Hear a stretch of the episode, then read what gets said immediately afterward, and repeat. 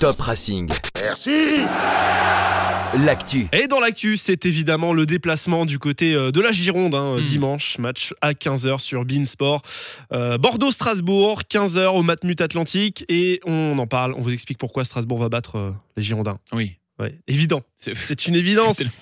Pour vous expliquer ça, eh ben, on accueille Nicolas. Salut Nicolas Salut les gars. Nico de Web Girondin, c'est un média dédié aux Girondins de Bordeaux, à retrouver sur webgirondin.com. On est bon Exactement. Exactement. On est bon. Parfait. Euh, Nico, petite question, comment est vu euh, le Racing à Bordeaux? Est-ce que c'est un club euh, aimé euh, des Girondins? Alors, euh, aimer, je sais pas, mais on n'a pas une mauvaise image euh, du Racing. Sauf que euh, on gagne pas souvent devant vous, face à Ah. vous, depuis euh, quelques saisons. Donc ça, si tu veux, ça, moi personnellement, ça a tendance à m'agacer. mais sinon, ouais, le Racing, c'est un groupe euh, qui s'est construit au fil des saisons, avec un entraîneur qui est plutôt pas mal, qui a une belle personnalité. Et pour nous, euh, c'est surtout des défaites hein, ces dernières saisons. Ce que Mm. j'ai en tête, c'est l'élimination en Coupe de la Ligue, par exemple. Oui. Et c'est surtout une communauté de supporters active avec une formidable ambiance à la Méno. Donc euh, c'est surtout ça, moi l'image que j'en ai, euh, et je pense qu'on a euh, les supporters des Girondins. C'est positif Et- et déjà. Tiens, en, en parlant aussi d'échanges, je me rappelle la, la- la saison dernière quand il y a eu les, tu sais, les problèmes de déplacement, d'interdiction, etc. Je crois que les Oui. supporters strasbourgeois avaient, avaient soutenu hein, le- le- les supporters bordelais justement dans leur déplacement. euh, ils comprenaient pas qu'ils n'avaient pas pu Ah accéder ouais. à la méno. Euh. Euh, oui, exactement, mais surtout, euh, on se souvient, je crois que c'était cette fois-ci, c'était en championnat, je crois, Oui. où il y avait une délégation d'ultramarines euh, qui était, qui avait fait le déplacement, qui avait bravé l'interdiction, tout à fait. et il s'était euh, dévoilé à, au coup d'envoi du match avec les banderoles, ils se sont retrouvés en garde à vue. Hein. Soit dit en passant, ils ont été amenés garde à vue et je crois qu'il y a eu des interdictions de stade hein, derrière. Mhm. Donc ouais, groupe, on a un groupe très actif de supporters euh, à Bordeaux, les ultramarines, euh, qui sont euh, actifs et qui défendent euh, leur liberté, la liberté des supporters. Et ça se voit en ce Des moment. hein. D'ailleurs, on va, on va revenir un petit peu, un petit peu plus tard. Ouais. Euh, bah, justement, on va aborder euh, maintenant le match de, de dimanche et on va t'expliquer pourquoi Strasbourg, euh, Strasbourg va battre Bordeaux. Alors, moi, premier argument, je trouve que Bordeaux commence un petit peu à caler. Alors, il y a cette victoire euh, 6-0 contre Nîmes, un petit peu en trompe-l'œil. hein. Oui, trompe-l'œil, total. Voilà, total que tout le monde bat Nîmes, largement en ce moment. Euh, à part ça, il reste sur un match nul, un partout à Reims. C'est une défaite euh, bah là, dimanche euh, face à Marseille, 3 buts à 1.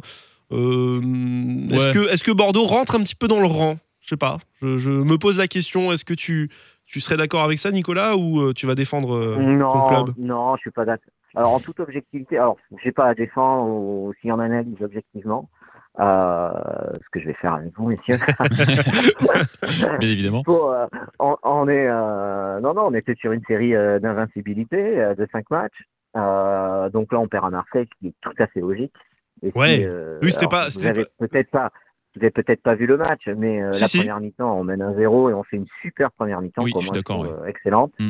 Et après, bien sûr, face au pressing et face au mental qu'on a eu défaillant et perte de confiance, bah, notamment sur les relances euh, courtes, on a complètement sombré en deuxième. Ce qu'on avait fait à Lille, mais face aux équipes euh, réputées, hein, je dis bien réputées inférieures, euh, Mhm. en budget et en, en standing, euh, on gagne.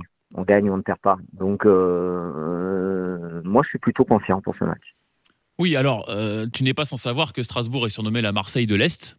Donc, déjà, vous ne gagnez jamais contre Strasbourg et vous ne gagnez jamais contre Marseille. Donc, déjà, tu vois, Sauf ça fait quand à même. Bordeaux. ça fait Par quand contre, même- je te ça- contredis. Oui, mais c'est la double lame, tu vois. Je veux dire, tu vois, à un moment donné, euh, tu peux rien faire contre ça, quoi. Tu vois. Ouais. ah oui, c'est vrai que t'as les deux La Marseille Marseille. de l'Est, je ne savais pas que vous, étiez, vous aviez ce surnom. Ah, c'était Oh, à si. l'époque où il y avait beaucoup d'histoires en interne au club euh, à, à Strasbourg. Ça où- remonte un peu aux Ah années 90, je crois. euh. C'était un club sulfureux, le Ah, club sulfureux ouais. de l'Est de la France. Ouais, Euh, ouais, ouais, voilà. ouais, ouais, ouais. D'accord, ah oui, d'accord. Par rapport à ça, d'accord, ok. Oui, Bon, oui, c'est oui. pas le bon, le bon côté des choses. hein. Non, non, mais l'ambiance aussi qui peut être euh, chaude aussi. Parfois, euh, parfois, voilà. parfois. C'est vrai qu'il y a une belle ambiance à la Méno. Vous allez découvrir la fabuleuse ambiance du Matmut actuellement. hein. Vous allez Ah voir, bah. va être formidable. Oui, alors justement, tiens, on va, pu- puisque tu rentres dedans, on va, on va en parler direct. Alors, ça va, c'est vrai que ça va plutôt bien sur le terrain, mais en coulisses, c'est un peu le bordel en ce moment. hein. Tu nous expliques, euh, en gros, euh, pour résumer ce qui se passe à Bordeaux, Nicolas? Alors, euh, en résumé, euh, on va pas parler du sportif. Je vais parler de ce qui se passe à la direction du Voilà, club. Euh, Bordeaux a été racheté en, octobre 2018 par deux fonds d'in- d'investissement américains, GACP et King Street.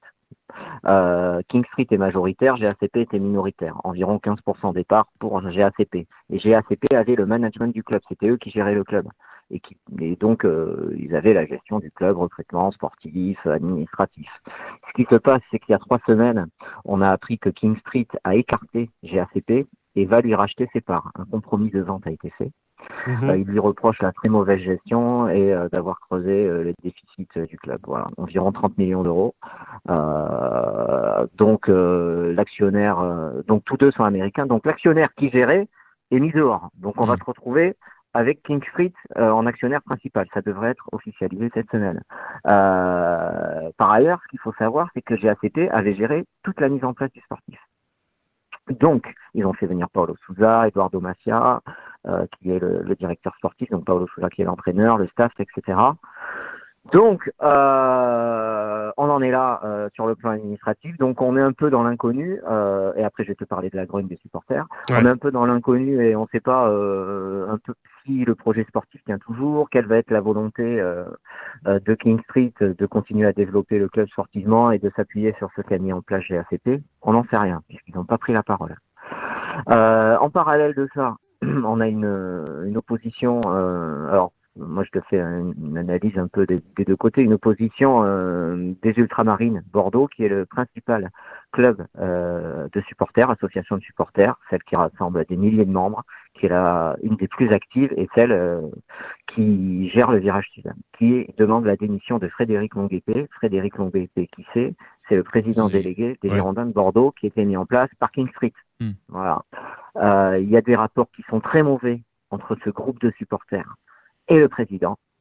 Euh, et euh, du fait de ces mauvais rapports, euh, il demande sa démission et il refuse de dialoguer avec eux. C'est-à-dire qu'il y a eu un temps de dialogue et qui n'était pas médiatisé et qui n'a pas fonctionné. Et depuis, euh, je sais pas, six semaines, Ouais, il depuis- demande sa démission et, re- et refuse le dialogue. Voilà, donc on en est là. Mais Et chaque camp reste sur ses positions, si tu veux. Il n'y a plus de dialogue. C'est fou tous, tous ces clubs en ce moment en France où, euh, où ça clash entre dirigeants et supporters. On avait Toulouse la semaine dernière, c'était pareil. Euh, Bordeaux, euh, c'est même encore presque un ton au- au-dessus, encore j'ai l'impression. il y avait Marseille Ah, la saison ah, dernière, là ça va mieux. Ouais, il y a plusieurs clubs un peu partout en France où ça devient chaud. Finalement, on est quand même content à Strasbourg que ça se passe bien parce Ça que se passe bien. ça se passe même très bien, tu vois. C'est euh, Ouais. c'est vrai, non, mais c'est vrai. euh, faut, faut, faut mesurer des fois aussi la, la chance qu'on a d'être dans une période vraiment apaisée. En tout cas, euh, je parle là pour le Racing Club de Strasbourg. Ouais, Et ce qui, ce, qui, ce, qui, euh, ce qui permet aussi de continuer à se développer, parce que tu parlais là, Bordeaux, de ce qui avait été mis en place. Le recrutement aussi, ils avaient quand même réussi à convaincre un Laurent Koscielny de venir, de s'inscrire dans le projet. C'est quand même pas rien. Ouais, c'est vrai. Euh, a- non, le recrutement, il a été top. Ça a été top. voilà, ils ont quand même, tu vois, Convaincre un Yacine Adli, par exemple, qui était convoité, je pense, à peu près par toute l'Europe. Euh, il a fait le choix de Bordeaux pour lancer vraiment sa carrière. Je pense qu'il avait d'autres euh, possibilités aussi. Donc ça veut dire qu'ils ont réussi à convaincre des joueurs quand même qui ont, qui ont, qui ont de, la val- de la valeur de venir s'inscrire dans ce projet. Et comme tu dis, euh, si demain bah, c'est plus les mêmes et que t'en as d'autres qui disent bon bah euh, ça c'est un gros salaire, euh, Koscielny peut partir à la trêve. euh, tu- Enfin, Ouais. c'est quand même embê- embêtant quoi. Ça va, ça va pas jouer au bout d'un moment sur l'entraîneur et les joueurs, ces, ces histoires en interne euh, au club? Alors euh, pour l'instant, ça joue pas parce que euh, aussi la. Ça va commencer dimanche, hein. c'est le début de la crise. On C'est le s'annonce. début de la crise dimanche. Hein. ouais. Ouais. Non mais face à Nîmes, on a eu 25 minutes d'interruption de match et Ouais. tout. Hein. C'était un- Ouais, ouais. c'était de la folie. Hein. Mais non, non, ça ne joue pas pour l'instant. Pourquoi? Parce que t'as Paolo Souza, c'est un top coach. Nous, on a un staff de 12 personnes. Hein. Je sais pas si vous voyez hein, les moyens qui sont mis sur le coach et le staff, c'est énorme. Hein. On a Paolo Souza, c'est plus de 300 000 euros par mois. Hein. Euh, Comme Seb. En termes de revenus. Ah, France CFA. France Non, CFA. non, mais pour vous donner le niveau d'investissement sur rien que le coach. Ouais. Donc après, tu as 12 personnes à côté. 12 personnes. Énorme. Je crois que ça fait euh, ça fait un encadreur, un, en- un membre de l'encadrement pour trois joueurs, un truc comme ça. Donc c'est énorme. Euh, Et donc on a des résultats. C'est normal. On a mis des moyens. Euh, et donc je pense que le management, c'est du top management qu'on a. C'est franchement, il a une vision. Nous à Bordeaux, euh, moi j'ai jamais connu ça. J'ai 45 ans. J'ai jamais connu un coach avec cette compétence et euh, cette gestion du sportif, management, vision du jeu. On a perdu, on a fait des grosses erreurs face à Marseille. En plus, ils nous ouvrent le club là dans les insights, ils nous font des vidéos où on voit les discours d'après-match du, coach dans le vestiaire. Il fait un discours à la fin du match où tu as deux énormes boulettes de Pablo et d'Otavio. Mm. Il dit Ok les gars, on s'est trompé. On s'est trompé. Vous avez fait des erreurs, mais c'est pas grave, on apprend. Et on fera mieux la prochaine fois. Non, mais je pense Ah, que je veux dire, Je pense qu'effectivement, Paolo Souza est un, est un futur grand coach. Euh, on espère évidemment qu'il va, qu'il va continuer à réussir comme ça aux Girondins et, et je pense qu'il sera très rapidement convoité par, euh, par des grands clubs. Après, c'est vrai qu'il y a aussi cette hype en ce moment sur les, sur les coachs portugais. hein. Non, mais c'est vrai. Bah, faut croire qu'ils Mais- faut croire qu'ils font les choses bien euh, au Portugal. c'est c'est un pays qui travaille très bien. hein. C'est Bah, pas pour ouais. rien qu'ils ont été champions d'Europe non plus Bah, en 2016. hein. exactement, ouais. Puis c'est pas un très grand Non, pays non, en termes de population. Ils ont quand même toujours des résultats avec la sélection. Comme la Belgique, les, par exemple. les clubs, les clubs aussi font, enfin, avec les moyens qu'ils ont, ils font aussi toujours des résultats. Je veux dire, c'est jamais drôle de jouer Benfica ou Porto. Hein, je veux dire, vrai, euh, et exactement. pourtant, euh, voilà. Exactement. Mm. Non, mais Euh, moi j'ai découvert leur méthode. Mais il a une vision, c'est-à-dire qu'il a une vraie vision, il a un vrai système de jeu, il les fait travailler, il fait répéter. Les entraînements, ça rigole pas. Il a instauré de la rigueur. C'est-à-dire que on a fait un loft, nous, il a fait un loft cet été pour le pour le recrutement. Mais euh, lui, c'est soit tu rentres dans son projet, soit tu rentres pas. Euh, par contre, si tu es là pour travailler, ben, il te fait bosser et il fait progresser les joueurs. Alors, justement, ce qui est intéressant. Le- nous, ce qu'on Ouais, oui, souhaite, c'est qu'il reste le plus longtemps possible. Donc, pour l'instant, il arrive, pour répondre à ta question, à faire barrage et à, et à, à faire une. euh, il- comment dire il, il dresse un mur invisible Ouais, face aux histoires, passe, ouais. euh, en administratif et le sportif où il reste concentré sur ce qu'il faut. Voilà. Et euh, non, là où c'est intéressant, juste une petite parenthèse, c'est vrai que souvent, quand tu as les coachs étrangers qui font bosser très dur, on se rappelle de, de d'Ancelotti par exemple, ou de certains Bielsa. euh, Bielsa, euh, beaucoup, on voit souvent les joueurs français qui râlent, qui n'ont pas l'habitude, etc. Et là, le fait d'avoir un Koscielny, je pense d'avoir ramené un Koscielny qui a joué toute sa carrière pratiquement à l'étranger dans un, dans un grand club, qui a vu ce que c'était que l'exigence, bah, il, il est aussi relais auprès des, des plus jeunes joueurs et des autres euh, qui, euh, s'il y en a qui étaient tentés de se plaindre, euh, bah, il peut facilement les, les recadrer, leur, leur rappeler ce que c'est que le très haut niveau. Et donc euh, là, je pense que Koscielny est un, un pion. euh, euh, comment dire euh, inamovible de, de- de tout ce projet aussi avec avec son entraîneur quoi c'est un relais à mon avis euh, Ah oui. euh, incroyable quoi Mm, à ce mm. niveau-là en termes d'exigence aussi tu vois pas, Ouais, c'est pas vrai. seulement footballistiquement Ouais. je dirais Non, mais en vois Koscielny, c'est de toute façon, c'est une bonne pioche pour, ah pour ouais, Bordeaux. bien sûr quoi. bien C'est- sûr C'est c'est un joueur qui est en fin de carrière, mais qui a encore un Ah, super mais- niveau. Et, ouais. et, et limite, euh, l'équipe de France, ce serait pas, euh, ce serait pas ouais, je sais dingue. pas s'il a, ouais, je Bah- sais pas s'il a encore le niveau de l'équipe de France après voilà mais Mais quand tu vois les défenseurs qui. Mais sur la Ligue 1, il a le niveau, c'est ouais, sûr. Ouais, ouais, ouais. Bon. Moi, je, moi, j'aime- je l'aime bien Koscielny. Je sais pas. je- voilà. oui non mais euh, Ouais, euh, non, on vous on vous l'échange contre Mitrovic. Il est humble. D'accord. non, merci ira Merci.